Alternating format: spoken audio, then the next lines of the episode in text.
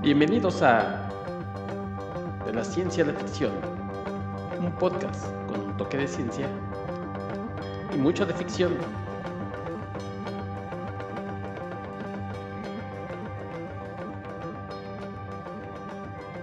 Hola, ¿qué tal amigos? Bienvenidos todas y todos a una nueva edición de su podcast de la ciencia y la ficción. Les habla Héctor McCoy. Espero que estén muy bien. Y hoy les voy a pedir que se pongan cómodos porque vamos a tener varios viajes en el tiempo, de esos que a algunos les dan dolorcillo de cabeza. Pero bueno, antes de empezar a platicar con el tema de hoy, quiero darle la bienvenida en su regreso al experto y escritor de ciencia ficción, a Armando Saldaña. ¿Cómo estás, Armando?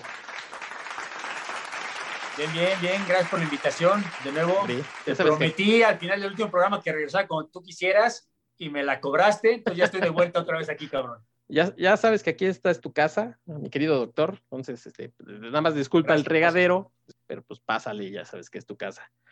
Oye, hermano, ¿alguna señal de que hayas viajado en el tiempo y no, no te acuerdes? Tristemente hay varias. Hay varias posibilidades. Prefiero no pensar mucho en el asunto, la verdad. Sí, porque luego se saca uno de onda, ¿verdad? Sí, sí, luego no es de vu, sino lo contrario. Entonces prefiero, prefiero no andar en el asunto. Por eso luego me pone nervioso platicar de este tipo de temas, pero pues va, va, Va que va. Pues fíjate que quien, Entremos. quien sí viajó en el tiempo y varias veces, pues fue eh, James Cole, interpretado por Bruce Willis en, en 12 monos, película de la que vamos a hablar hoy, película de 1995. Y déjame ponerte un poquito en, en contexto. En ese año salieron varias Por películas, favor, porque no había nacido yo, cuéntame. Sí, ¿Cómo era el chavo. mundo entonces? pero seguramente viste ya algunas de esas películas que salieron ese año. Y vas a decir algunas buenas y algunas eh, que, que querrás olvidar como los involucrados. Mira, por ejemplo, salió Braveheart de Mel Gibson. O sea, para que veas la competencia que tuvo ese año eh, 12 monos. Braveheart, eh, Dos policías rebeldes de Will Smith y Martin Lawrence. Mundo acuático que, que bueno, Puta Kevin madre. Costner la quiere olvidar. En su el momento te, estudio la quiero olvidar. en su momento te gustó, no digas que no. Waterworld, no, no, no, sí te puedo presumir. Honestamente, desde No. el principio lo odié. Dejaste de- hasta de bañarte dos semanas, ¿no? Querías saber nada del agua. No, no, no, a mí cuando me dijeron lo que había perdido el estudio, yo dije, hay que mandar una auditoría a, a Mel Gibson, no sé qué estafa mayúscula hizo, pero ¿dónde se ponen los 100 millones de dólares? Sí, que en su momento es- fue la película más cara, venía de Danza con Lobos, ¿no? Kevin Sí. Costner. Sí, sí, sí. Había, había hecho otras previas, pero, o sea, como director, sí, la anterior había sido Danza con Lobos. Y estás de acuerdo que, o sea, una es muy buena y la otra no.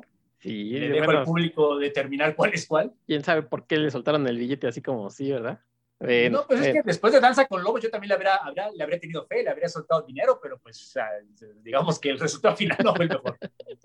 bueno, sigo o platicando. bueno, no sé, salvo tu mejor opinión, a lo mejor me estás dando indirectas de que a ti sí te gustó. No, no, no, no. Bueno, con decirte que tengo a- a memorias así muy como medio raras de esa película. Tengo algunas escenas que sí recuerdo, pero pues, lo demás creo que la vi un par de veces. Una, una completa y otras que la cachaban en la tele y yo decía, bueno, ¿esto qué? qué? Sí, yo casualmente no tiene mucho, tendrá tres, cuatro meses que me la encontré en la televisión y de hecho con una amiga estaba en mi casa y me contó que ella, esa era su película favorita de ella y de su hermano en esa época, entonces la vimos. Afortunadamente ya estaba a la mitad de la película, entonces no tuve que chutármela toda, pero wow. Sí, no, Sí, no, no. sí, aguantar eso, no, bueno, no. Sí, no, no, no, no. Pero bueno, Bueno, no somos quien para criticar los gustos. a los gustos, exactamente. Cada quien sus gustos.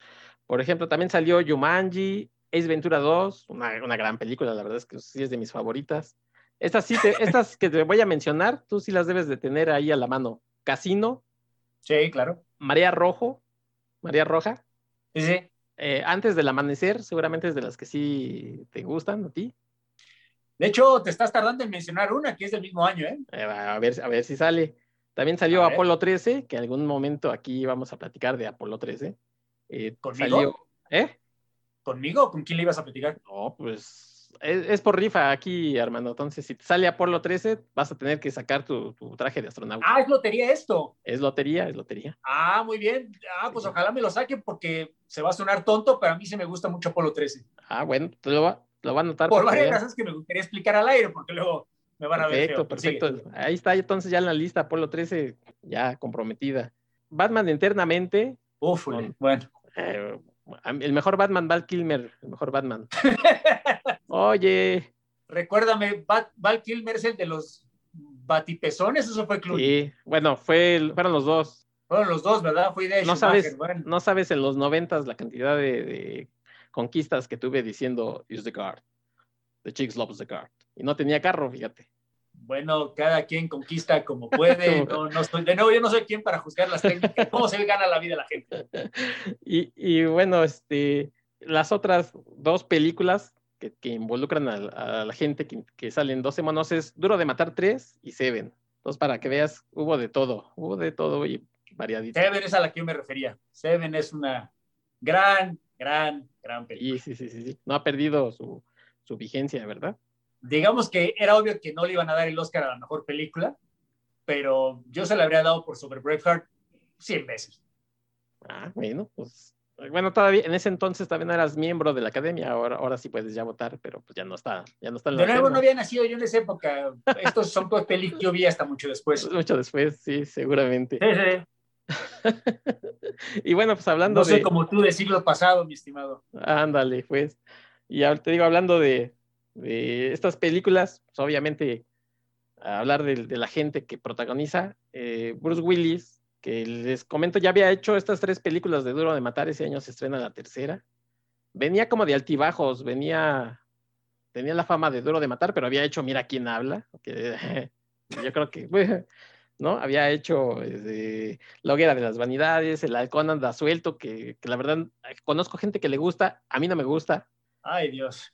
Eh, venía de... Hudson Hawk, ¿no? Sí, ya sé cuál es. No, Exactamente. No, Ah, digo, hay gente, no, no, pero mira, no, lo que pasa es que hay que darle crédito. O sea, yo no lo llamaría altibajos necesariamente. Lo que pasa es que era ese tipo de actores que hacía una película comercial, una palomera, y el mismo año hacía una muy buena, que obviamente no le iba a reeditar mucho dinero a él ni a nadie, pero era muy buena, ¿no? Entonces, digamos que utilizaba lo que ganaba en la película palomera para, en cierta forma, patrocinarse a sí mismo el, el, el lujo de hacer películas interesantes. Porque sí, claro, en los 90 hizo Hudson Hawk, bueno, no olvidemos, hizo Armageddon también, pero también al mismo tiempo de esa década hizo Pulp Fiction, hizo El Quinto Elemento, hizo El Sexto Sentido, hizo 12 monos. Entonces, la verdad, creo que muy respetable, ¿no? O sea, puede ser tu basura, que te va a pagar 10 millones de dólares, y al mismo tiempo haces Pulp Fiction, que no te va a dar un centavo, ¿no? Pero es un peliculón, entonces hasta por currículo funciona muy bien. Entonces yo creo que es muy respetable, ¿no? No, no lo llamaría altibajos,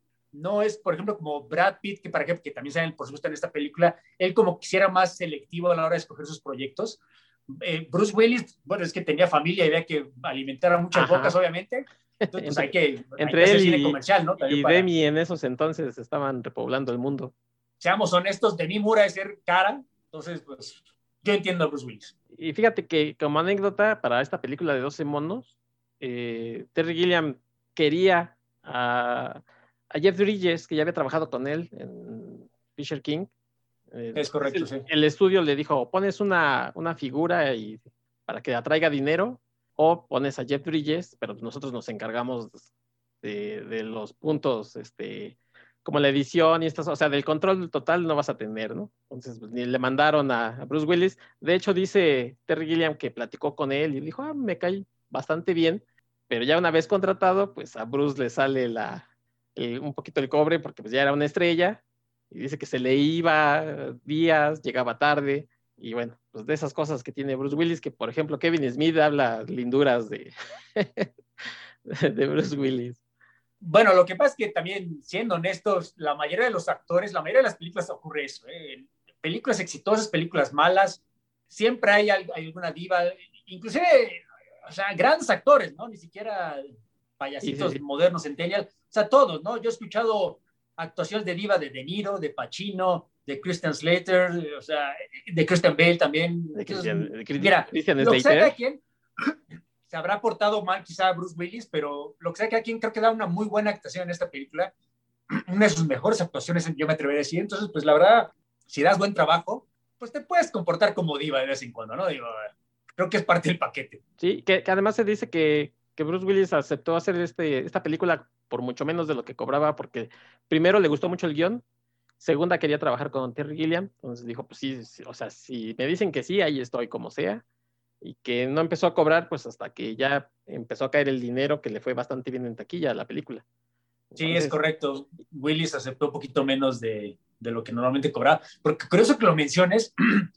De hecho, hoy en día uno pensaría que Brad Pitt es como que el nombre más grande en la marquesina, ¿no? Junto con Bruce Willis sería como que secundario. Pero en esa época la mega estrella era Bruce Willis. Claro. O sea, Brad Pitt apenas empezaba, empezaba. a ser eh, conocido. O sea, ya había salido Interview with the Vampire, por ejemplo, en Legends of the Fall. Seven salió el mismo año, pero obviamente cuando firma para salir en, en 12 monos, pues todavía no había salido. Entonces, todavía no era la gran estrella. En realidad, como tú mencionas, e, el draw, el, atractivo en la taquilla iba a ser Bruce Willis. Entonces, irónicamente, pues Brad Pitt no cobró tanto porque no era nadie todavía, en realidad. Entonces, Bruce Willis era el que tuvo que hacer el sacrificio, buena onda, lo que sea, que quien crédito, quien crédito merece, de, de, cobrar menos de lo que normalmente cobraba en esa época para salir en esta película. Y fíjate que yo creo que fue como el año ya de su consolidación, porque gracias a esta película Brad Pitt eh, consigue una nominación al Oscar no lo gana, pero sí gana el, Globo de Oro. Eh, él dice que no, le, que no le encanta esa actuación que, tuvo ahí en la película. Y yo creo que muchos estaremos de acuerdo que está un pelín sobreactuado, pero no desentona con, el, con, lo que es la película, ¿no? Sí, no, es que, bueno, es que también le toca el papel de, de loco, ¿no? Entonces también entiendo que sí, desde cierto punto de vista está sobreactuado, pero a mí la verdad me gusta mucho su actuación. Por lo, cuando me, me, invitaste al programa, pues me la chuté otra vez la película. Y la verdad me, me gustó tanto, ¿eh? creo que es un duelo de actuaciones bastante equilibrado entre él y Bruce Willis.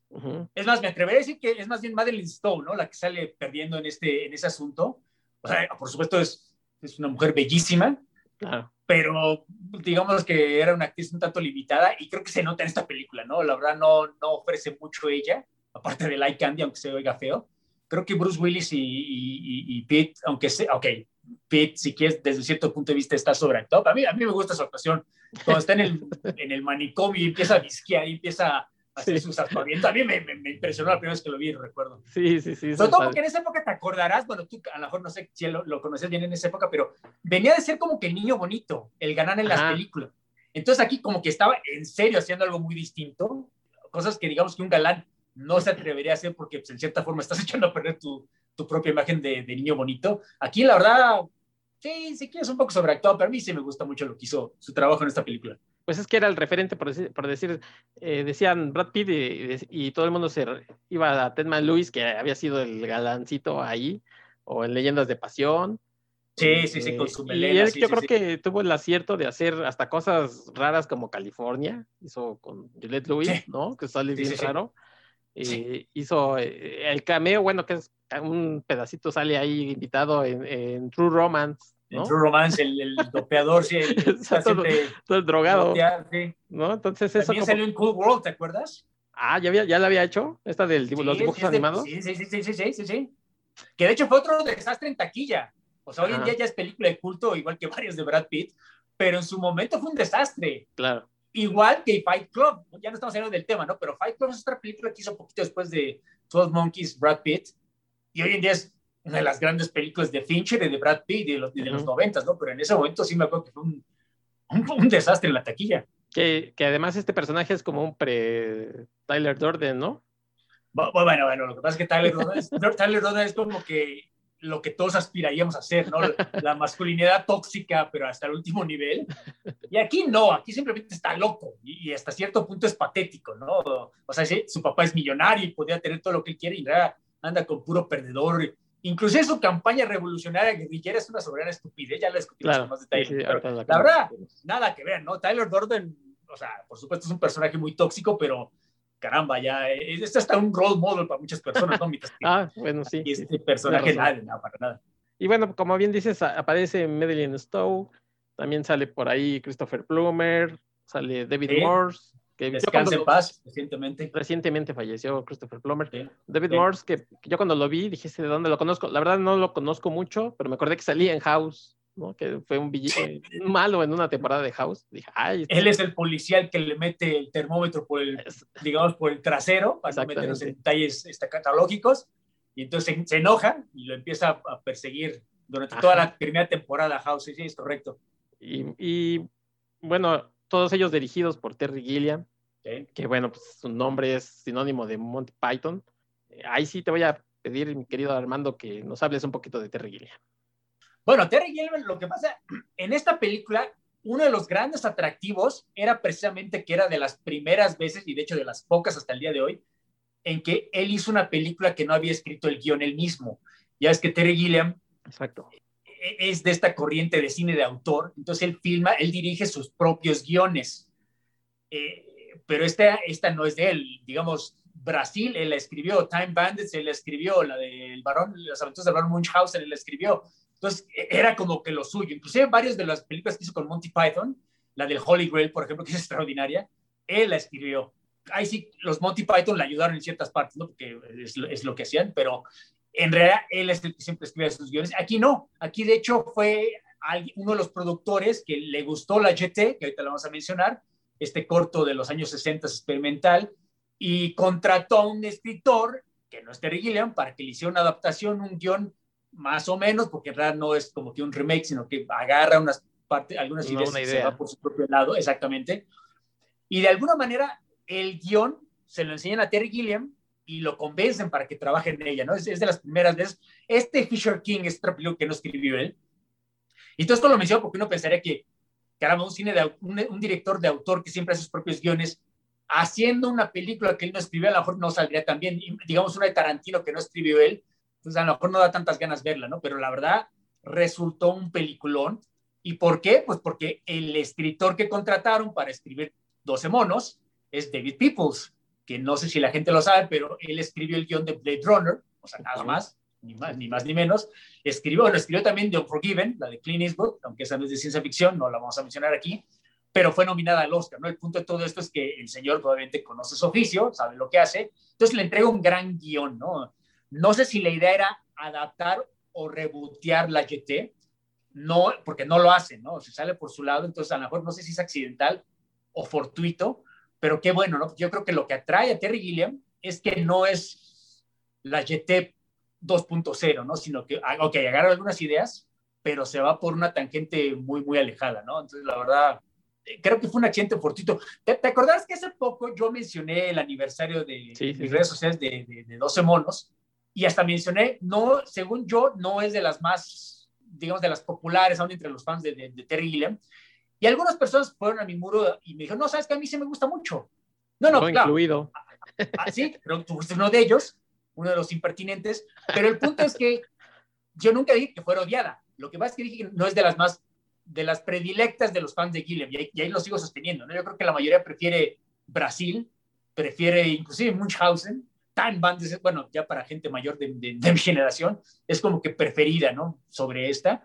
Pero sí, no, a mí me gusta muchísimo pero sí, digamos que, no sé si es porque no la escribió él, ciertamente si ves películas de Terry Gilliam como Brasil o Munchausen, es un tono ligeramente más humorístico, más light, digamos, que lo que acabamos viendo en, en, 12 monos, ¿no? 12 monos, y, yo creo que por eso eh, resultó tan buena, es una película un poco más oscura, ¿no? Es una película que desde el principio sabes que no va a haber final feliz, inclusive te lo dice, ¿no? Desde el, claro, te vas a mandar al pasado, pero no para que nos salves, no para cambiar el, presente o el futuro, ¿no? Sino para que agarres algo para que nosotros en el futuro hagamos la cura del virus, etcétera, etcétera. Es decir, a diferencia de películas como Back to the Future, que sabes que va a ser complicado, pero al final va a haber un final feliz, aquí no puede haber un final feliz, aquí no van a salvar a la humanidad, no van a salvar al planeta. Ah, bueno, porque rápidamente para la, gente que no la ha visto, eh, esto empieza en el futuro cuando hubo un virus, hagan cuenta como el COVID, pero a la enésima potencia, se murió la mitad de la humanidad. y todos se, murió el 99%. Sí, claro. Bueno, te mencionan que es 5 mil millones. Entonces, según yo, no es el 95%, es menos, pero bueno, ok. Se murió un montón. Se murió casi. Es más, es el 80% para mí, tú ni yo. Todos los que quedan están en el, bajo la superficie de la Tierra, ¿no? De vez en cuando salen a la superficie para no sé qué diablos experimentos, pero en realidad siempre están todos en, en estos lugares infernales bajo la Tierra. Entonces, te dicen desde el principio, estamos mandando a gente al pasado para investigar quién, quién soltó este virus, cuál es el origen del virus, sobre todo encontrar samples del virus para traerlo al presente y, desarrollar una cura. Es decir, a diferencia de Back to the Future, a diferencia de películas como Terminator, no están intentando cambiar nada. O sea, el, futuro, el, pasado ya está escrito, la historia ya está escrita, ya nos jodimos, ves qué escenario, vas al pasado y nos traes algo que nos puedas arreglar más o menos la situación ahorita, ¿no? Entonces, conforme va avanzando la película, te vas dando cuenta que eso aplica no solo a la humanidad, sino a la situación en la que está Bruce Willis, ¿no? Y eventualmente Madeline Stowe. Es una situación que ya vivieron y no hay manera de arreglarla, ¿no? Va, es, va a ser un final, digamos, porque en cierta forma, 12 Monkeys, más que historia de, de, viajes en el tiempo, es una historia de amor, pero es una historia de amor frustrada, ¿no? Por, no quiero echarle demasiados spoilers, por lo menos no todavía, pero digamos que yo creo que gran parte del éxito de esta película es que es una película hasta cierto punto melancólica, claro. es una película oscurona, digamos que los fans de las pelis de Marvel le echarían piedras, dirían que es el Snyder Cut y no les gustaría, pero yo creo que en, en, con el debido respeto, creo que esa es la gran razón por la que la gente la recuerda con tanto cariño. Sí, y bien dices de, de Terry Gilliam, yo creo que esta y The Fisher King como que se cuecen aparte porque ya hablas como de, digamos, esta trilogía fantástica, ¿no? Un poco como de fantasía. Y aquí él dice que no quiso ver la GT porque no se quería influenciar, ¿no? Eh, sobre con, en este corto, que por cierto pueden encontrar libre en, en, YouTube. Por ahí les vamos a dejar el enlace por si lo, alguien lo quiere ver. Sí, es, es, un correcto, corto, es media hora es mucho. Sí. Y además, mmm, no es un corto como, como común y corriente porque está hecho a base de fotografías. Entonces. Sí, eh, sí, sí, de hecho, eh, como tú dices, no, son, no es ni media hora, son como 28 o 27 minutos, así. es bastante uh -huh. breve y se va todavía más rápido, ¿no? Eh, al principio te lo dice, es un fotoman, bueno, una, una, fotonovela. Sí, sí, sí. Porque en efecto, en efecto no son, no es una película, ni siquiera es un documental, sino que son fotografías fijas, los, los stills, uno tras otro, puro en blanco y negro, obviamente, que te cuentan la historia, en efecto, es el futuro, eh, en París, por supuesto, porque es francesa Francés. corto. No es, no, es, no es de un virus. Te menciono que hubo una guerra mundial, la tercera guerra mundial, entonces por eso todo el mundo está en las ruinas de, del subterráneo y las cloacas de París. Uh -huh. Entonces empiezan a mandar al pasado y al futuro, una de las pequeñas diferencias, para intentar pues ayudar a la humanidad, ¿no? Entonces te menciono que mandan a muchos voluntarios, entre comillas, entre comillas. a, a el tiempo, pero la mayoría o se vuelven locos o se mueren, porque no es tan fácil viajar el tiempo. ¿Y por qué puede viajar nuestro protagonista? Porque tiene esta idea, esta, este sueño recurrente, esta imagen de cuando él era niño, vio a esta mujer hermosísima en, el, en la GT, que es, eh, digamos, el mirador en el aeropuerto de Orly en, en, en París, pero y, y, vio algo violento, que solo hasta el final se explica qué es lo que, qué es lo que él vio, ¿no? Uh -huh. Esta idea es lo que agarra sobre todo David Peoples en su guion y Terry Gilliam en la película 12 monos, la idea de que Bruce Willis, el protagonista, recuerda de niño haber estado en un aeropuerto, recuerda haber visto una mujer y recuerda un momento violento en que matan a alguien. Eso y de que lo, lo mandan al pasado, ¿no? Aparte de eso, en realidad no sí. tiene nada que ver con la GT, o sea, es como que su que propia son, historia. Que son los primeros minutos, además de la película, o sea, con eso empieza ¿Sí? y de a partir de ahí, como bien dices, se hace otra, como digamos, otra historia, ¿no? Otra línea temporal, Exactamente. Si decirlo. Exactamente, sí, sí, sí. No, está muy bien, ¿no? Porque, digamos, el personaje de Brad Pitt, que cobra una importancia enorme en esta película, pues no tiene, una, no tiene un equivalente en la GT, ¿no? En la GT no, nada más está el protagonista, la mujer, y si acaso los, los siniestros científicos del futuro, pero nada más, ¿no? Entonces, aquí es como que, es que obviamente, si vas a hacer una película, pues tienes que meter un poco más de gente, tienes que meter más, más personajes.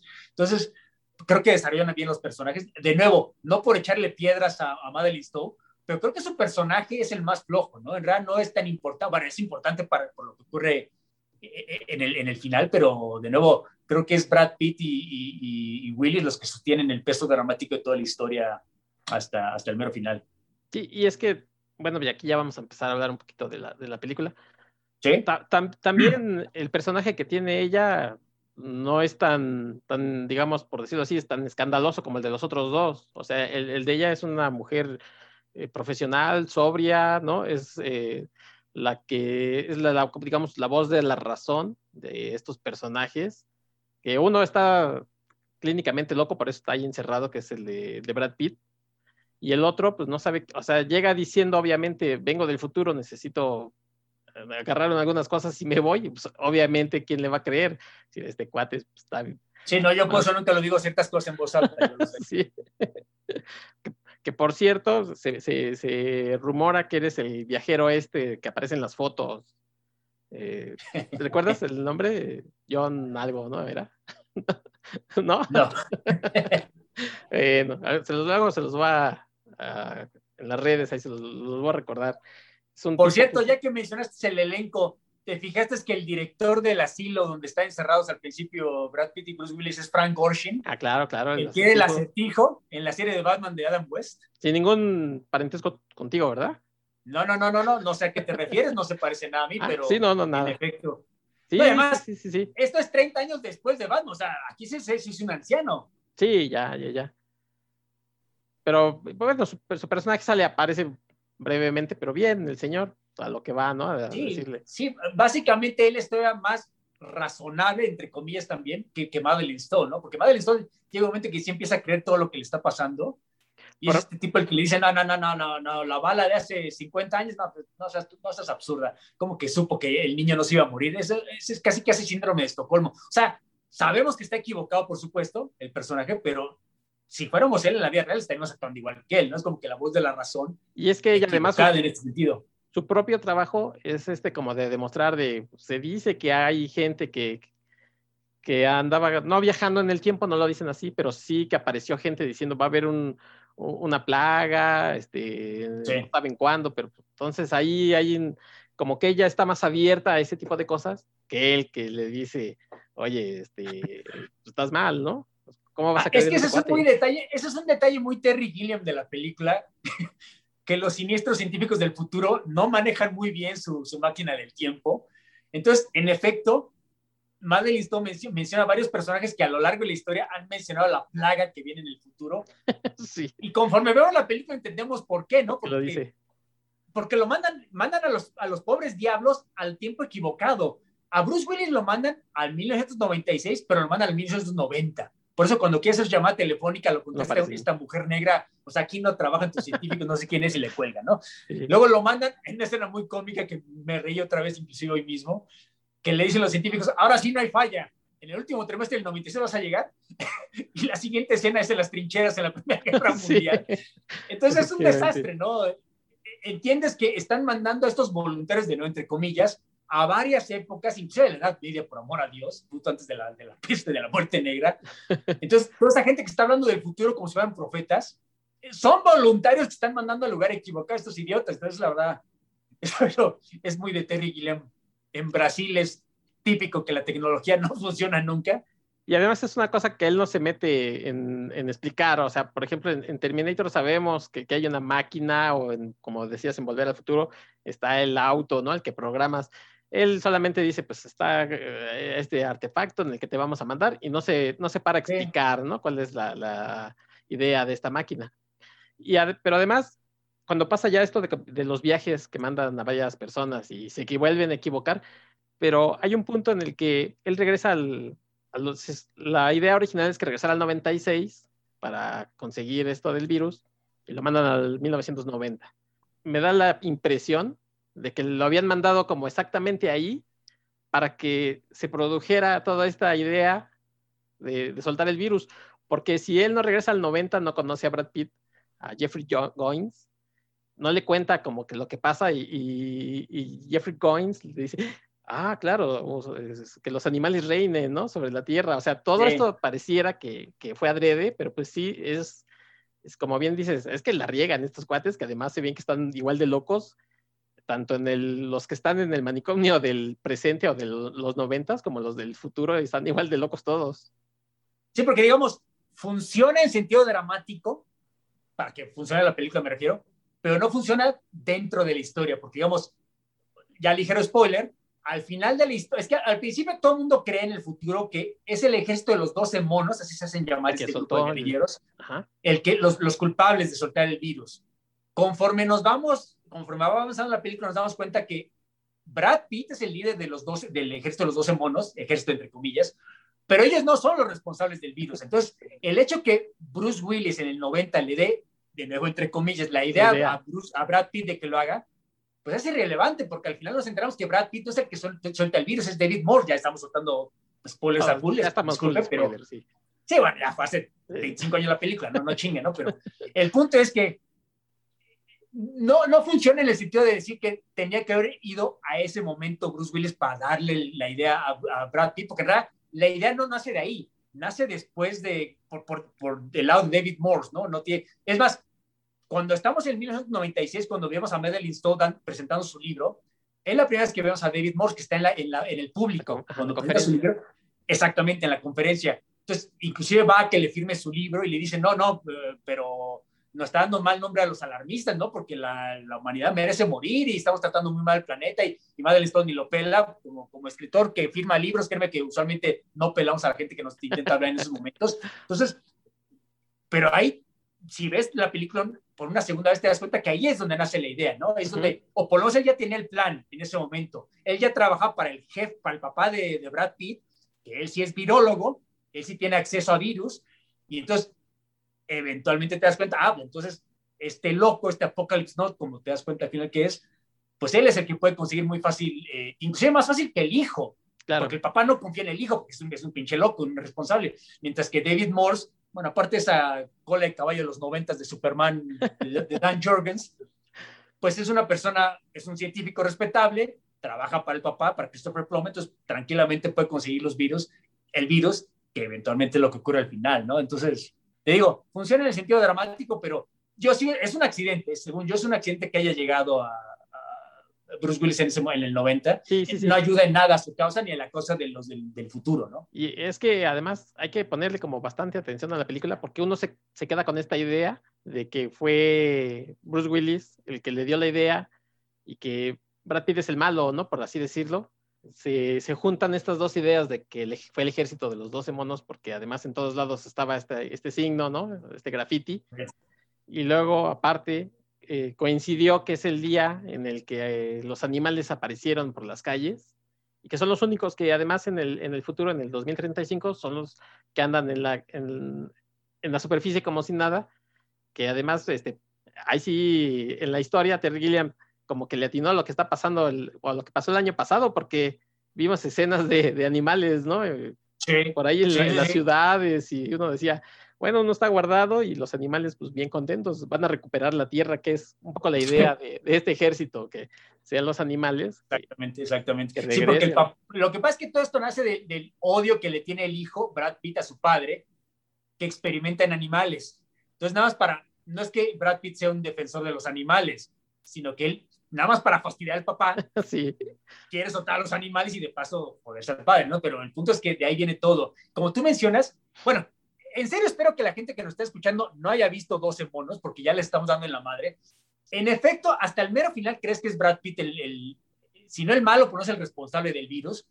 Y ahí te das cuenta que esa es la razón por la que el personaje de David Morse tiene el pelo largo en la colita de caballo. Uh -huh. Porque inclusive hasta la, la última escena, cuando están en el aeropuerto, cuando está comprando su pasaporte, bueno, su, su pasaporte, su boleto para ir a, a, todos estos países donde va, va, a soltar el virus, únicamente vemos a David Morse de la, por la espalda y vemos su cola de caballo. Entonces, lo que uno piensa, ah, Brad Pitt, aquí es donde Brad ya lo vimos Pitt con ese look, ¿no? Su maldad. Es únicamente cuando se voltea y choca con Madeline Stone en, el, en, la, en, la, en la librería esta, en la tienda de, de souvenirs, en la gift shop, que te das cuenta, ah, es él, y es cuando ella se da cuenta y eso por supuesto lo que se encadena en la última escena, que el, el, final trágico que ya conocemos todos. Entonces, la verdad, está muy bien escrito el guion. O sea, no es nada más una película de, de, de, aventuras locas tipo Terry Gilliam. Está muy bien escrito el guion, está muy bien desarrollada la tensión, el drama. Hasta el último momento no sé lo que está pasando. Porque si te das cuenta, yo creo que esta película además es de las primeras, si no la primera, que en serio inicia este subgénero de... de por, por supuesto siempre he visto películas de películas de, viajes en el tiempo, pero utilizaban eso más que nada como para ir de, el viaje en el tiempo, para ir de punto A al punto B, para viajar al pasado, a la época de los dinosaurios. O para Cambiar algo. Exactamente. Aquí, aquí es como que el, el quid del asunto es la paradoja que estás causando, ¿no? Inclusive el loop, el que están encerrados los personajes. Y, y, en este siglo nos hemos visto recompensados con grandes, grandes películas de viajes en el tiempo, como, como Looper, como Primer, como Predestination, que yo creo que en gran parte, si no necesariamente vienen todas de ahí, pero en gran parte sí vienen de, de, de 12 monos y su éxito, ¿no? porque en cierta forma esto de las paradojas, inclusive series de televisión como Doctor Who, si tú veías, bueno, no era de tu época, pero Doctor Who en los 70s y en los 80s, literalmente utilizaban el TARDIS, bueno, la máquina esa de Odisea Burbujas para viajar en el tiempo, para ir de un lugar al otro lugar. Vamos a la Edad Media, vamos al futuro, vamos a donde sea, ¿no?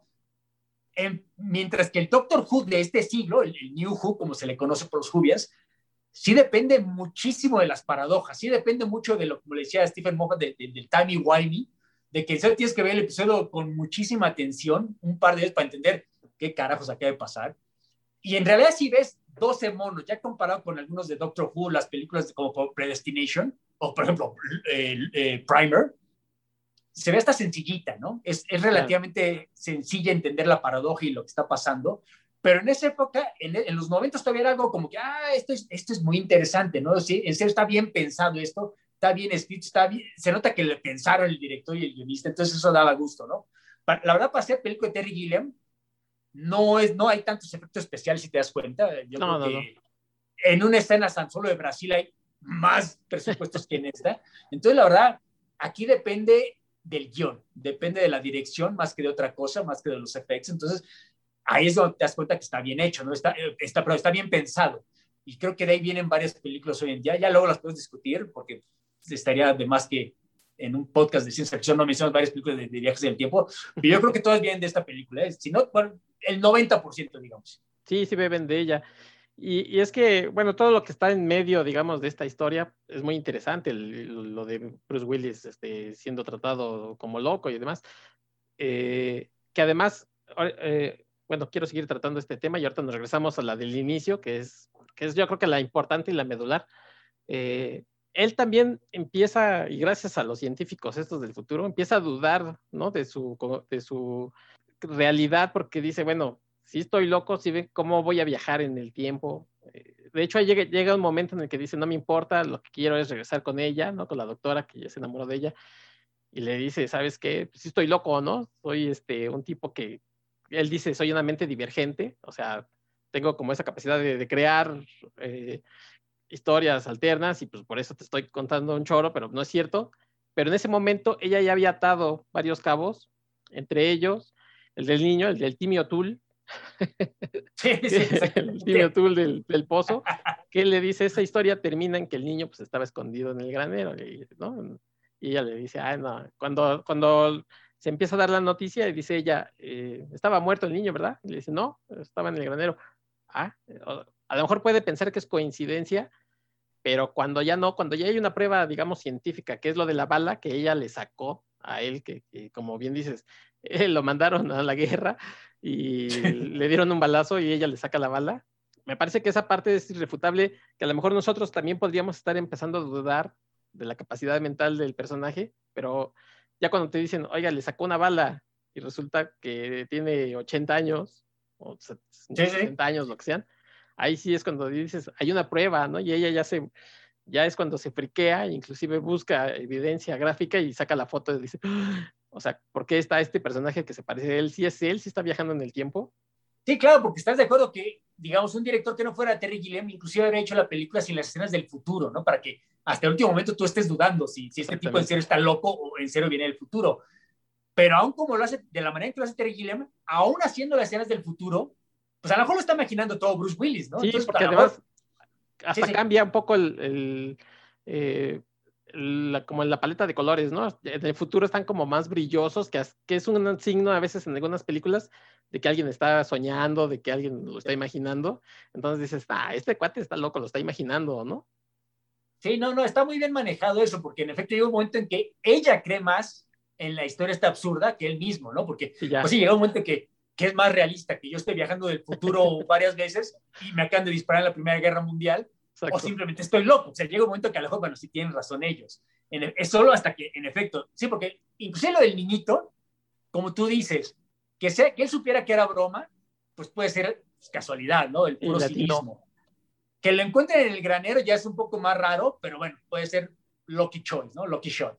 Pero ya lo de la bala, es, o sea, literalmente ella le sacó la bala, no es que se la enseñara él, ella se la sacó. Y ella le manda a la policía. Y luego el policía le dice, no, pues que esta bala que según usted se la sacó, no solo es de la Primera Guerra Mundial, sino que la dispararon hace 80 años. Entonces queremos que venga la delegación para hacer, respondernos unas preguntas. Entonces cuando ella se da cuenta, ¿no? De que, ah, ah, caray, algo, algo, no, no, no manchen, a lo mejor sí es cierto todo lo que él dice. Entonces no solo es cierto que viene del futuro, sino que es cierto que en cualquier momento va a haber este virus, esta epidemia, esta pandemia, que va a matar a la, gran mayoría de la humanidad, ¿no? Entonces, es como que es cuando ella misma se convierte en una creyente más que él, porque él eh, te lo menciona, ¿no? Entre tanto viaje al pasado, empieza a afectar tu mente. Claro. Digo, tantas veces que lo drogaron, pues, pues ella, no sabe exactamente lo que está, ella no sabe lo que pasa.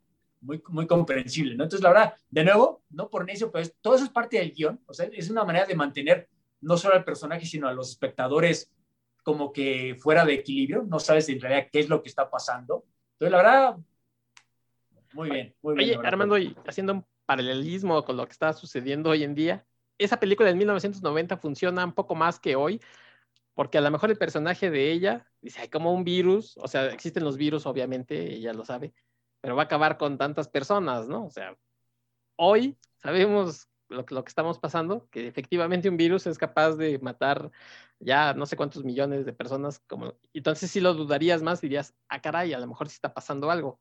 Pero en 1995, que es la película, funciona porque a lo mejor hay más incredulidad sobre eso, ¿no? Claro, no, no, es que ella, ella como, como buena, ah, bueno, para todo esto, ella es psiquiatra, y psicóloga, eh, ella lo ve como la típica, el delirio de fantasía escapista de cualquier hombre perdedor, ¿no? Estás tan jodido que sueñas que vas a, salvar a la humanidad, sueñas que vas a salvar a todo el mundo, eres el héroe dentro de tu propia cabeza. Entonces, sí, por supuesto, para ella, un virus que acabe todo el planeta y toda la humanidad suena absurdo, pero precisamente por eso funciona, ¿no? Porque es tan absurdo que tiene que ser una fantasía, tiene que ser nada más un delirio de este hombre. Es únicamente hasta que encuentras estas evidencias que, fuck. O sea, no solo es cierto que viene el futuro este cabrón, sino que mm, esto que suena absurdo, esta fantasía, es como decir, va a venir un dragón que nos va a matar a todos. Sí, qué estupidez, pero ya ves la evidencia, ah, bueno, pues, pues, váyanse al sótano porque ya se viene. Y creo que ella también es un poco como eh, nosotros en la película, ¿no? Porque nosotros también llega el momento en el que dudamos y ella nos representa ahí en la película eh, guiándonos, diciendo, ah, no, este cuate está loco. Cuando efectivamente llega el momento en el que, en que ella es la que dice, no, si está pasando algo, eh, va a la tienda esta de los muchachos que, y hasta ah. pinta el graffiti que él después ve en el futuro, diciendo aquí eh, empezó, ¿no? El, relajo. Ah, eso está muy padre cuando ella es la que hace el graffiti y ella, es la que hace la llamada telefónica al final. Todo esto son semillas que se van a Sí, todo, cae, ¿no? Todo va encajando de pronto. Sí, sí, sí, de nuevo es el guion. Ahora, esto va a hablar mal de mí, pero yo no me identificaba tanto con Madeline Stowe, me identificaba, me identificaba más con Bruce Willis, inclusive con Brad Pitt cuando vi esta película. Entonces, sé que habla mal de mí esto, pero digamos, entiendo que Madeline Stowe es el, el, el, análogo para el espectador. Él es la persona normal, ordinaria, que se ve envuelta en esta circunstancia extraordinaria. Pero digamos como que yo me identificaba más con el pobre Bruce Willis y con el desgraciado de Brad Pitt, la verdad, que con esta mujer tan aburrida, la verdad sí te he visto a veces como que manoteas bastante, ¿eh? Como Bruce Willis. Y, ah, no, como Brad Pitt, sí. sí, Qué lástima que este podcast no tiene video porque acaba de hacer mi imitación de Brad Pitt en el manicomio. como pocas personas pueden hacerlo. ¿eh? Y hacen un remake, pues, que te hablen, ¿eh? Lo hiciste por favor. Oh, por favor, necesito trabajo, necesito dinero, sí. Sí.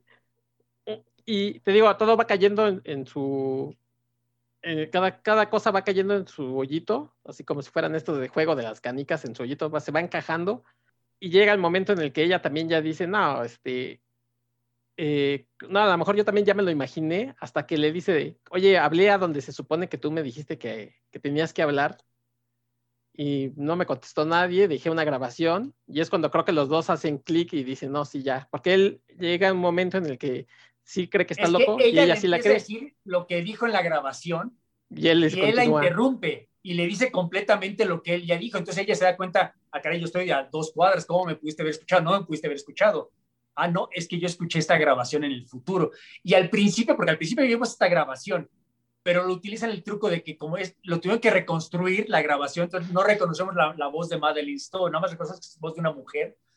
Pero incluso ellos te lo dicen, tuvimos que reconstruir palabra por palabra, como si fuera un rompecabezas. Tú, imaginas que estos científicos despistados, pues reconstruyeron, la, reconstruyeron mal. Y te das cuenta que no, la reconstruyeron muy bien.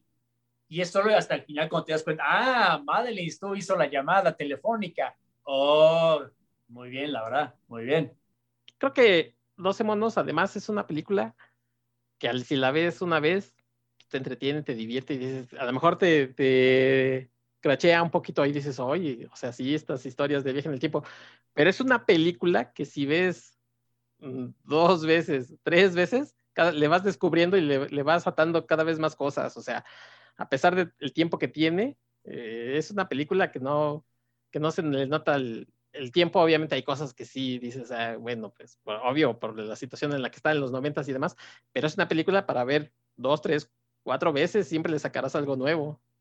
No, no, la verdad es una, película muy fresca, parece hecha hoy en día, ¿estás de acuerdo? Y no me refiero por la situación del COVID, sino parece hecha, o sea, quizá hay un par de detallitos de los peinaditos como el de David Moore que se ve, me, me saca un poco de comezón, pero en realidad no hay nada que digas que, te grite noventas, no hay nada que te grite que es de esa época.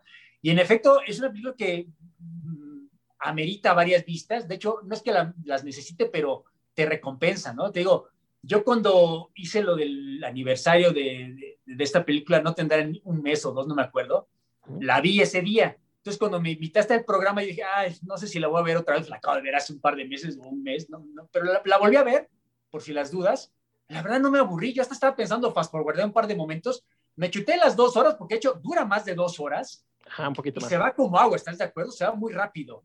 Entonces, la verdad, por supuesto, cada vez que la ves, la vuelves a ver, perdón, le captas nuevos detallitos que a lo mejor no viste la primera o se, se, beneficia de una segunda vista, pero aún si no, es una película que te entretiene, la verdad, mucho, porque lo que sé que aquí hay una película de Terry Gilliam que con todos sus efectos especiales, por ejemplo, Munchausen, hay momentos que es medio lenta, hay, momentos que es medio tenso. Cuando, estamos con Robin Williams en la luna, puta madre, aquí se acaba esto, ¿no? Pero, esta película de 12 monos se va, se va muy rápido, la verdad. Entonces, yo, de hecho, me he dado cuenta que me gustó más cuando la vi hace poco en el aniversario, que creo que la primera vez que la vi. Yo que la volví a ver, la verdad, la, disfruté muchísimo. Entonces, es de esas películas raras, que a lo mejor no me atrevería a llamarlas perfectas, porque eso sí, muy pocas, pero como diría Mozart, yo no le añadiría una nota ni le quitaría una sola nota. O sea, no sé, si tú me dices qué escena le quitamos, no sabría qué decirte. O sea, yo creo que funciona, cada pieza funciona donde debe estar. Entonces, aquí, digamos, no es necesario un Snyder Cut, aquí ya el cut que, que recibí fue el perfecto. Entonces, la verdad. Tenía que salir. Y como mencionaste, sí, sí, por supuesto. Y como mencionaste al principio, qué bueno que, Terry Gilliam decidió eh, mantener el control creativo de esta película, porque ya en efecto ya le había pasado varias malas experiencias con los estudios, le tijeretearon Brasil de una manera muy cabrona. Aún así lo que salió fue muy bueno, pero ya cuando vimos lo que él nos quería enseñar con su director Scott, no, no, digamos de no como Snyder Cut, casi otra película. También le pasó en menor medida con Time Bandits, con Munchausen pues, bueno, también Terry Gilliam se pasó como 50 millones de dólares en el presupuesto, entonces no había manera de, de evitarlo. Pero aquí él mantuvo el control creativo, el control de la edición, porque él, él, no es el editor, pero él coeditó la película. Entonces, lo que recibimos en el, teatro, en el teatro, en la sala de cine hace 30 años, es lo que él nos quería mostrar. Y la verdad funciona perfecto, ¿no? O sea, es una maquinaria de relojería suiza, no le quites nada, funciona todo. Y, y, decía yo esto de las vistas, ya remitiéndome a la escena del, del principio, en la que parece que cuando la ves, esta, esta es una escena en donde aparece un niño que está viendo, como bien decías al principio, a un hombre, a una mujer, pasa un, accidente, no sabemos. Cada vez que, que, se, que vuelve a aparecer esta escena se van agregando detallitos, detallitos, detallitos.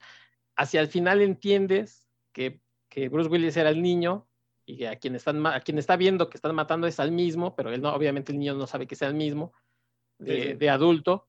Y esta escena, aunque al final se revela y tú ya la entiendes y dices, ah, o sea, que era él.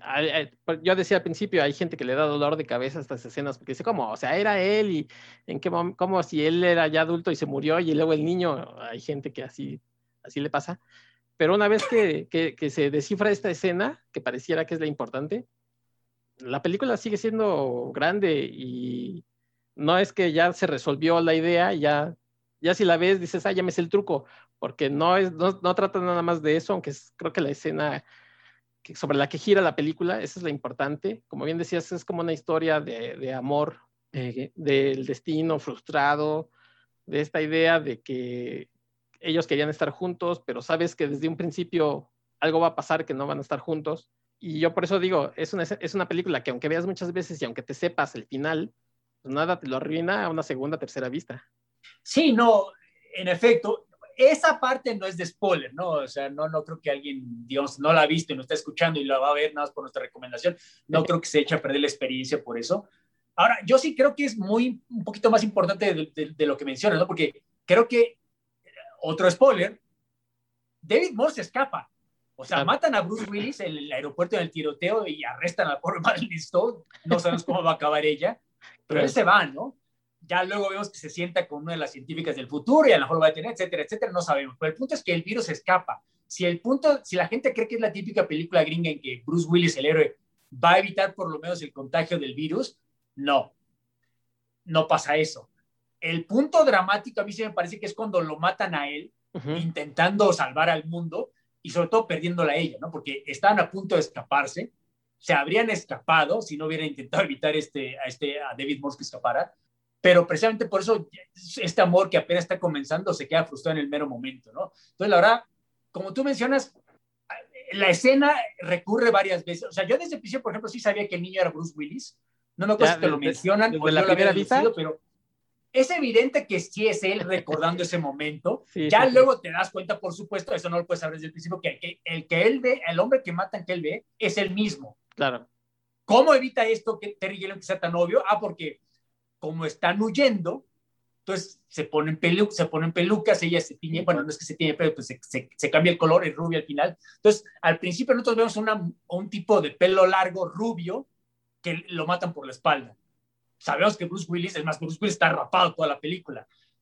Sabemos que Madeline Stowe es morena, bueno, trigueña en, este, en esta película. Entonces, no lo asociamos con ellas, ¿no? Es únicamente hasta que salen del cine y Bruce Willis la ve ella pintada de, de, rubia, que por cierto, vienen de ver Vértigo, donde Kim Novak, si han visto Vértigo, pasa algo muy similar, se, se cambian las identidades de la manera que, que aquí lo hacen en la película de 12 monos. Entonces, ahí te das cuenta, ah, claro. Entonces ya empiezas a ver, y es cuando te pega peor, ¿no? Porque, ay, Sí, ya sabes. Es la que está en el aeropuerto, entonces este güey es al que lo van a matar, entonces esto va a acabar mal.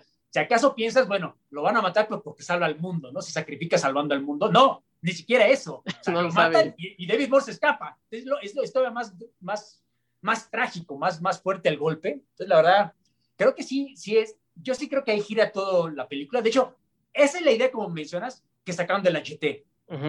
Esa escena que él está recordando, que aquí es menos importante, por supuesto, pero creo que sí es donde el, punto, el peso dramático gira, ¿no? Es, es cuando, ay, todo esto para nada, o sea, esto es lo más anti-Back to the Future que te puedas imaginar. La verdad, ahí es donde yo creo que mucha gente quedó tan impactada que por eso la siguen recordando, ¿no? A lo mejor no tan, con tan, no tan entrañablemente como, por ejemplo, de no, Back to the Future, porque Back to the Future es como que a feel good movie, sales del cine muy alegre, hasta cantando las rolas de Huey Lewis.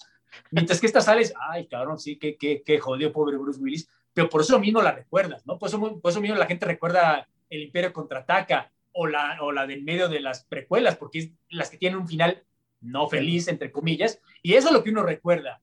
Toda la gente que cree que las películas de Marvel, ay, final feliz. No, no, no.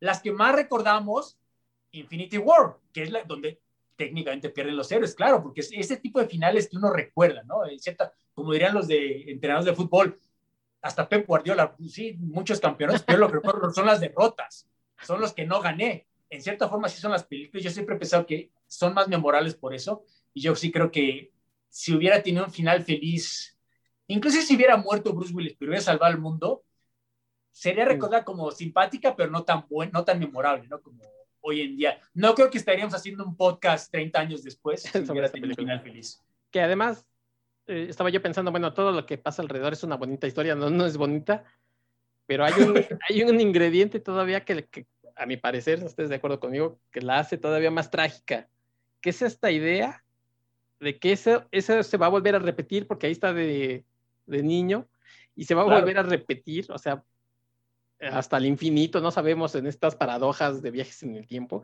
Efectivamente, hacia el final de la película, si parpadeas o, volteas o a lo mejor te salió una lagrimita porque se murió Bruce Willis, no sé, no notas que esta, esta señora que, que se sienta junto a David Morse, que es el que soltó ya el virus, es de las científicas y a lo mejor ella consigue el virus regresa al, futuro y consiguen la vacuna para los del futuro.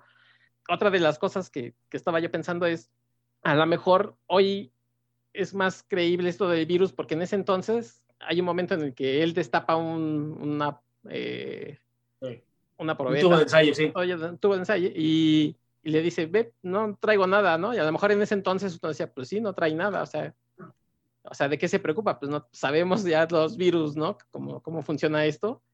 Ya por lo menos ya ahí ya soltó, como es un aeropuerto, van a, se va a andar regando de aquí para allá del mundo, no necesitaba ir a todos lados. Está esta idea de, de, que ya se soltó el virus, está la idea de que la señora viajó, una de las científicas viajó al pasado para en el futuro pues arreglarlo. Pero lo más trágico es la idea de que, de que Bruce Willis va a volver a vivirlo claro. No sabemos si eternamente, porque es lo que... De cierta forma, sí, el mundo puede continuar, ¿no? Pero él, por lo menos, él está atrapado en este loop temporal, en este bucle perpetuo, ¿no? O sea, el mundo eventualmente, sí, la científica puede regresar al futuro, está la doctora Jones, y eventualmente desarrollar la cura o no, ya, ya eso ya, ya queda en vivo. El mundo continúa, pero este pobre hombre queda atrapado, ¿no? Para siempre. Sí, porque en efecto el niño pues, va a continuar con su vida, en efecto el virus se va a soltar, porque inclusive David Morse cuando abre el tubo, que no le queda de otra, ves en su cara, ¿no? Pues me estoy muriendo, pues ya estoy yo contagiando yo mismo del virus. Sí, claro. Pero voy a aguantar lo suficiente para soltarlo por todo el planeta. Entonces, la verdad, eso no se puede evitar. O sea, lo que está escrito ya, inclusive eh, Bruce Willis lo hizo al principio, ¿no? A, los científicos, a los psiquiatras, perdón. No, no los puedo salvar. Ya se murieron ustedes, o sea, eso ya, es historia.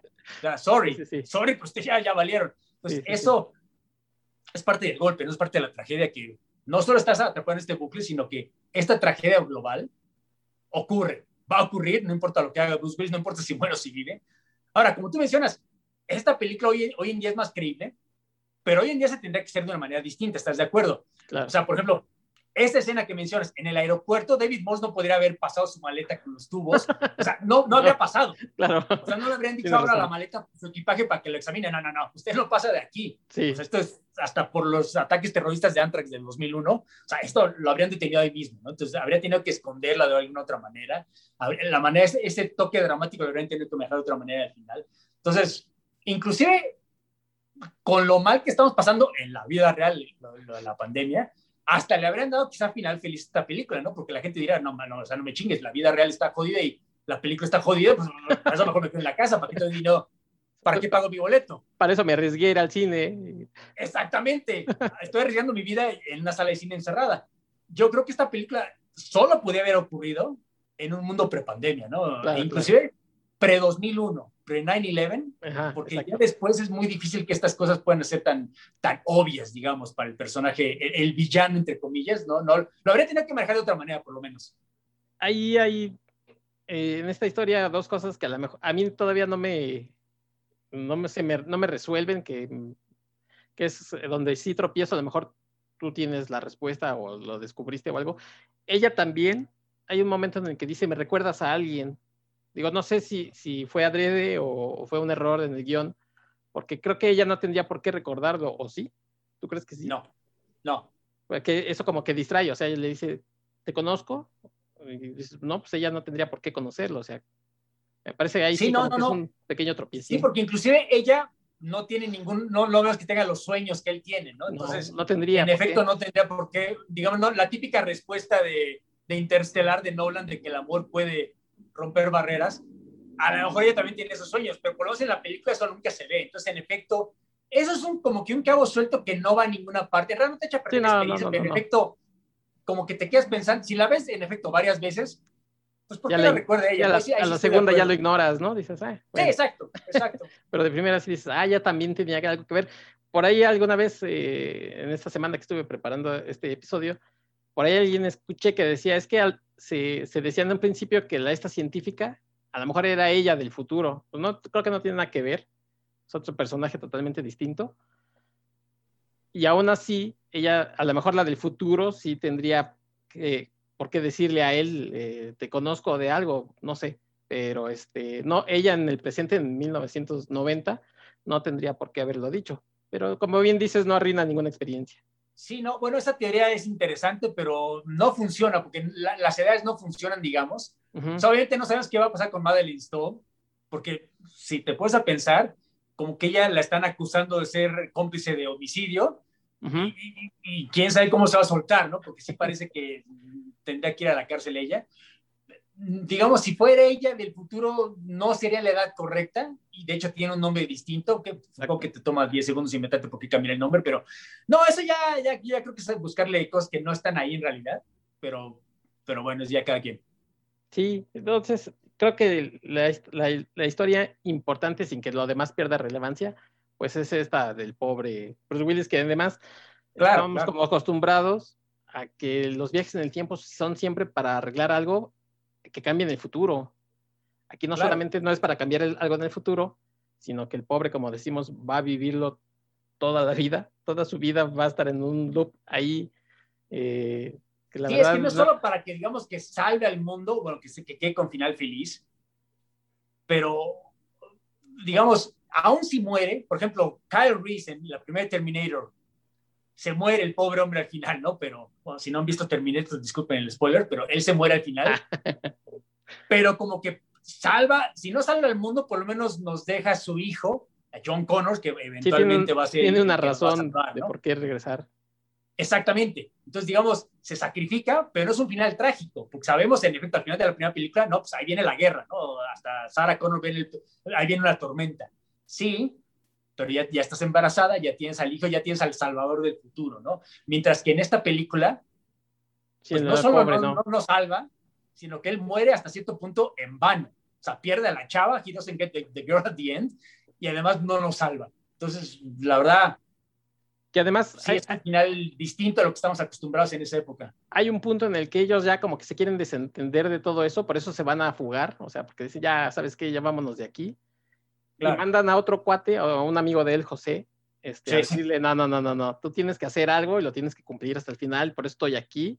O sea, es inevitable, todo esto que está sucediendo es inevitable. Un poco como dices en Terminator, eh, se da, a lo mejor no tan explícitamente, que Carl Reese va a nacer y después va a viajar al pasado y, y, su vida también va a estar en un bucle, pero aquí sí es más evidente porque tenemos a los dos personajes, que es el mismo personaje junto que no lo dejaron ser feliz porque ya se iba, él ya se iba a Key West, sí, ¿no? Sí, sí, exactamente a Cabo West. Sí, porque estás de acuerdo, ok, Kyle Reese a lo mejor está en este bucle también atrapado, pero tuvo sentido su sacrificio, ¿me entiendes? O sea, nos dejó al futuro Mesías, o sea, el pobre Kyle Reese, sí, descansa en paz, te debemos, moriste por nuestros pecados, pero nos salvaste.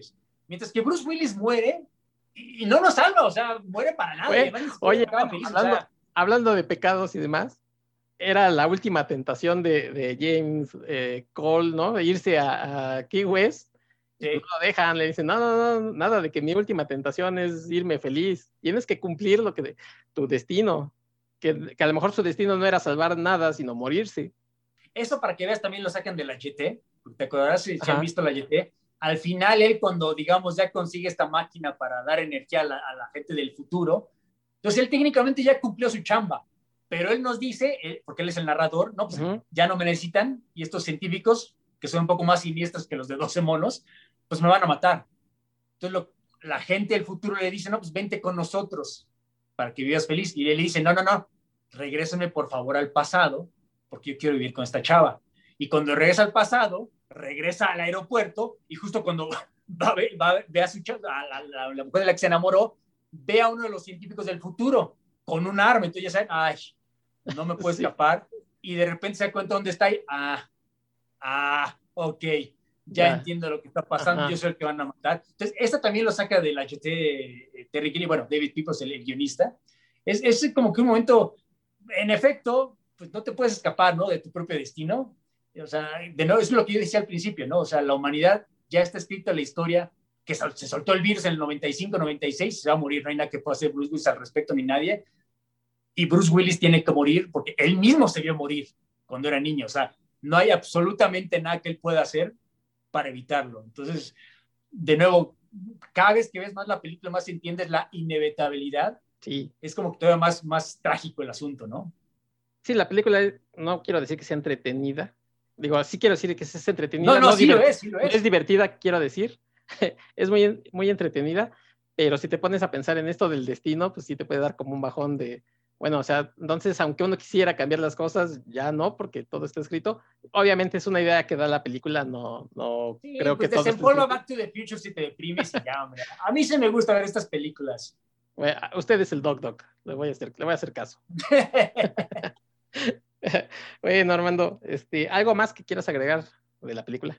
Eh, no, bueno, es que en realidad hay muchas cosas que agregar, ¿no? De nuevo, yo sí creo que le debemos una gran deuda a, a esta película. De nuevo, las grandes películas que ha habido. O sea, por ejemplo, me parece que esta película, digamos, sí merece estar en este podcast que en teoría estamos hablando de ciencia ficción, uh -huh. no, no, de fantasía descarada, digamos, o sea, no estamos hablando del túnel del tiempo, estamos hablando de un poco más, algo que tenga bases un poco más realistas. Por ejemplo, una película de viajes del tiempo anterior, tú recordar la de Pide el tiempo que vuelva, claro. Somewhere in Time, Christopher que todo el mundo la ama, ¿no? Es entrañable hasta más no poder, pero digamos que ciencia ficción, no. O sea, el, el, el, método de viaje en el tiempo en la película y en la novela de Matheson pues es, es, digamos, magia, o sea, no tiene nada científico, mientras que aquí sí hay ciertas bases que, como tú me dices, no las explica, o sea, no es primer, que se pasa las, la hora y media explicándote y aún así no acabas entendiendo muy bien lo que ocurre. Como que el quid de primer es explicar precisamente la, la, la, mecánica del viaje temporal, ¿no? Aquí no, aquí es más que sí el bucle, sí la paradoja, pero más que nada los personajes, ¿no? Entonces, creo que es, de alguna manera se vuelve casi tan entrañable como pide el tiempo que vuelva, pero en cierta forma tiene tanto, tantos méritos como Looper, como Primer, la verdad. Entonces, no sé, ya que estamos hablando de estas películas, la semana, bueno, no la semana pasada, en el programa anterior, eh, cuando estábamos hablando de escritores de la Golden Age, te mencionaba Robert Heinlein. Okay. No sé si has visto tú la película de Predestination con Ethan Hawke, que está basada en uno de sus cuentos más famosos, la de All You Zombies, okay. que es un cuento relativamente, bastante pequeño, no son ni 20 páginas, pero es un tour de force verdadero. O sea, en esas 20 páginas, de alguna manera, el personaje, el narrador, se convierte en su propio padre, en su propia madre, en su propio hijo, en su propia hija y en el narrador. Sí. Llega un momento que te das cuenta que todos los personajes que ves en, la en, en el cuento es el mismo personaje. O sea, es, es, es, una obra de arte. O sea, me dan dolor de cabeza tan solo pensar cómo escribir algo así. Y uno pensaría que adaptar eso al cine, que es un medio más visual, obviamente, donde tienes que ver al padre, a la madre, al hijo, al hijo, y te darías cuenta que algo está pasando aquí, es, sería imposible, ¿no? Y sin embargo, ves Predestination es, es perfecta, o sea, es una adaptación del cuento y escrito en los años 50, ¿no? Crees que es reciente y la película tendrá ya como 10 años. La verdad es, yo creo que de mis, películas favoritas, no es tan, no es tan técnicamente incoherente como, como Primer, pero aún así sí necesitas verla con mucha calma, con mucha paciencia, y no por necio, pero yo no creo que existía Predestination sin una película anterior como 12 monos, ¿no? Que le abrió la puerta, mira, pueden ser películas complicadas, o sea, que sean dolor de cabeza, inclusive entender ciertas partes, pero puedes de alguna manera ganarte al público si está bien, ¿no? O sea, no tiene que ser Back to the Future, no tiene que ser acción. Porque, por ejemplo, también habrás visto la de Project Almanac, que es como primer, pero para centenias, ¿no? Para niños idiotas. Entonces, para empezar, todos son, son adolescentes en la high school. Y luego, la verdad, está, o sea, sí tiene cierto rigor, o sea, está, está, está, está bien pensado, digamos, pero, o sea, toma, o sea, te toma medio segundo entender lo que está pasando. Es tan estúpido a veces, mientras que Primer, que esencialmente es lo mismo, básicamente un par de, un trío, un grupo de científicos tipo Steve Jobs o, o Wozniak, en vez de desarrollar el Apple II, desarrollaron una máquina del tiempo por accidente, que es más o menos lo que pasa en Project Almanac, pero Project Almanac se van con sus babosadas de adolescentes y vamos a Lola Palusa y vamos al concierto y no, no, me la regué con esta chava, entonces tengo que regresar al pasado y crear una paradoja, mientras que Primer, o sea, en serio, no soy la persona más inteligente del mundo, pero yo la he visto cinco veces y hasta el día de hoy no estoy seguro de entender todo lo que ocurrió en esa película. Está, está complicada, ¿no?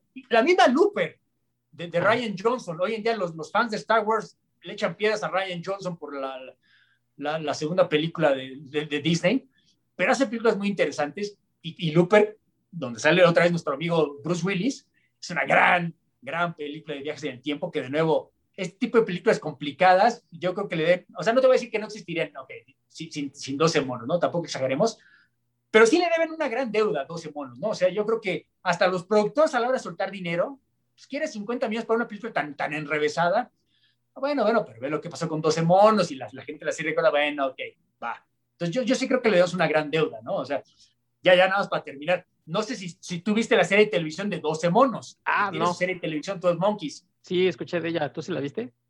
Sí, sí, desgraciadamente sí. La serie en realidad no es tan, tan obscura como la película por varias razones. Aquí, la principal, que aquí sí puedes cambiar el pasado, sí puedes cambiar el futuro. Entonces, en cierta forma, creo que eso invalida lo que hace, no bonito, pero digamos, memorable de la película de Terry Gilliam, ¿no? El, hecho de que pues, se, va a joder, se va a morir toda la humanidad y se va a morir Bruce Willis sin esta chava.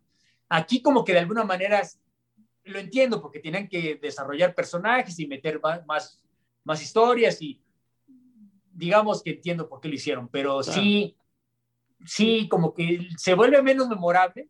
Tiene sus fans la serie y de hecho mejora al final, pero al principio sí es de no mames. Pero creo que es, es, lo que más yo recuerdo, el contraste, que en una sí puedes cambiar, o sea, esta gente que viene el futuro literalmente viene a salvarnos, mientras que la película es todo lo contrario. Entonces, la verdad, sin echarle pieza a, la serie, porque sé, tengo amigos, conozco amigos que, que, respeto su opinión, que les gusta mucho la serie, pero a mí la verdad me gusta mucho menos que la película, precisamente por eso, la verdad. Ok, pues, y también muchas gracias por las recomendaciones. Yo te voy a comprometer aquí para que eh, platiquemos de estas recomendaciones que nos estás dando, de estas películas que has eh, tocado, para que así como lo hicimos hoy, pues analizarlas un poquito más. Sí, ah, bueno, eh, bueno, antes de que nos despidamos, si, si podemos, si, ya, si la gente nos está escuchando por recomendaciones, no sé si vieron la de Cronocrímenes de Nacho Vigalondo, este director español tan excéntrico que la verdad hizo su película con un presupuesto que hace parecer las de Estudio Churubusco como si fueran de Michael Bay, ¿no? O sea, lo hizo con 10 pesetas, 10 euros, no sé. Y, y hay cero efectos especiales, hay cero nada, pero está tan endemoniadamente complicado el guion. O sea, la acaban entendiendo, no creen que es como Looper, pero la verdad es una maravilla de, paradojas de se encuentra a sí mismo y se mata a sí mismo, entonces para evitarlo regresa y se encuentra con un tercero, etcétera, etcétera, etcétera. La verdad es muy, muy divertida, se la recomiendo mucho. Entonces, no sé, inclusive esta película de Girl Who Left Time de, de Mamoru Hosoda, si les gustan las películas de anime, a lo mejor no todo el mundo les gusta, pero todo el mundo siempre aquí un nuevo director de cine, ah, es el nuevo Miyazaki, y por supuesto nunca lo es, ¿no? Pero Mamoru Hosoda, Hosoda perdón, si alguien podría ser el nuevo Miyazaki, Hayao, no, no el hijo, por supuesto, sí podría ser él, ¿no? Lo demostró en Summer Wars, pero esa no es de, viajes en el tiempo. The Girl Who Left Time sí es de viajes en el tiempo, es de paradojas y la verdad es muy, muy recomendable. Todas están en Netflix, excepto esa, tristemente, esa la tienen que buscar por su lado, por los, ya saben, los, los caminos que ustedes sepan mejor. En hay varias, ¿no? Inclusive, inclusive esta película de Edge of Tomorrow, ¿te acuerdas la de Tom Cruise? Que es como Groundhog Day, pero con, con, aspectos militares. De hecho, viene de un manga. La verdad, para ser película de Tom Cruise, es mucho mejor de lo que merece serlo. Entonces, la verdad, esa se la recomiendo mucho. En Netflix seguirá esta, esta película, ahorita que decías, de anime, de los muchachos estos que se enamoran y que, ¿cómo se llama esa? Se me acaba de ir el, nombre. Que, cada uno... Ah, sí, sí, sí, la de tu nombre, ¿no? Tu nombre, ajá. Eh, digo, es eh, más, a lo mejor más cursi para algunos. Sí. Yo la vi hace mucho, bueno, hace mucho, es decir, en Netflix, pero bueno, si está ahí, pues échenle un vistazo también. Pero, hay varias, ¿no? Es cuestión de que le o sea, inclusive Donnie Darko técnicamente entraría, entraría dentro de los criterios. Sí. Source Code, no sé si vieron Source Code con este eh, Jake Gyllenhaal, que hecho, esencialmente es como que la misma premisa de Edge of Tomorrow y Groundhog Day, es la del tipo que está regresando al tren Ajá. y vuelve a explotar, entonces tiene que ver quién es el terrorista, etcétera, etcétera. Está, está bien manejada, la verdad sea, tampoco les va a volar la cabeza, ¿no? Pero este, la verdad está bien. No, no, no. Bueno, si vamos para el caso interestelar, técnicamente es película de viaje, aunque le estoy echando el spoiler de la, del final, disculpen, pero técnicamente es viaje. Es más, bueno, Sí, sí, la primera del planeta de los simios es Viajes en el Tiempo, aunque sí le estoy echando un colosal spoiler, si no lo han visto. Pero bueno, tiene más de 50 años la película, denme chance.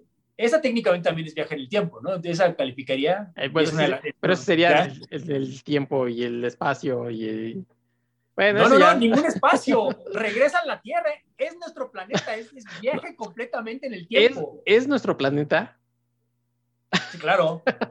no, no, lo voy a tener que ver ahorita mismo porque no, no creo que sea nuestro planeta, ¿no? Eso no puede pasar. Bueno, entonces creo que te ha echado un spoiler terrible a ti a tu familia. Discúlpeme, discúlpeme. Pues, amigos, Pero sí, vaya. si no han visto el planeta de los simios, ah, mándenle un regalito a Armando de Navidad.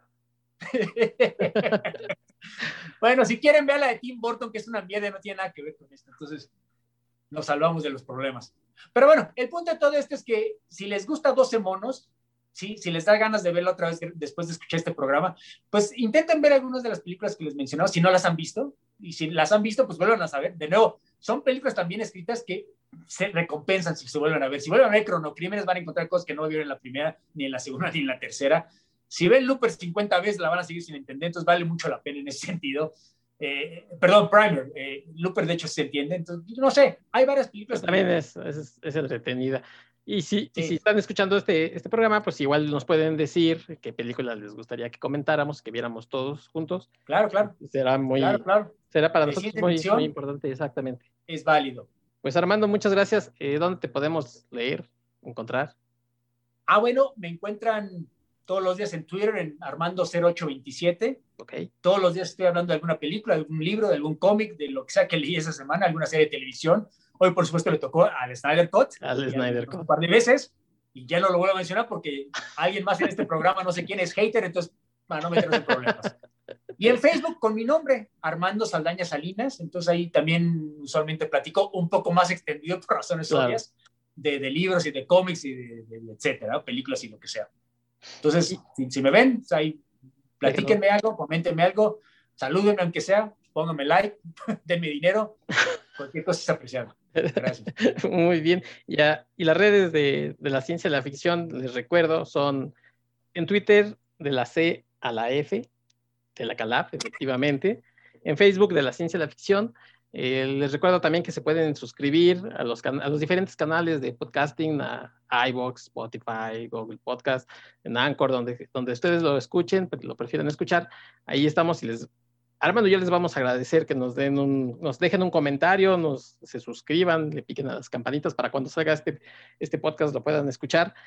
Armando, como te digo, estoy eh, allá palabrando para que en el futuro platiquemos de esta o de cualquier otra película de ciencia ficción o libro o serie De, de los simios vamos a hablar en el siguiente programa. Ah, no, pero recuerda que es este, la tómbola, entonces. Ah, claro, Ojalá- claro. ojalá es, te toque. eso es fortuito esto. A ver qué me sí, toca. a ver qué te toca. Y bueno, pues Armando, muchas gracias. No, al contrario, gracias por la invitación. Ya sabes, cualquier día tú invítame, yo llego. Bueno, Abrazo. Ya quedamos en eso. Y amigos, a ustedes también muchas gracias por la atención de escucharnos. Nos escuchamos próximamente en otro episodio de La Ciencia y la Ficción. Hasta la próxima.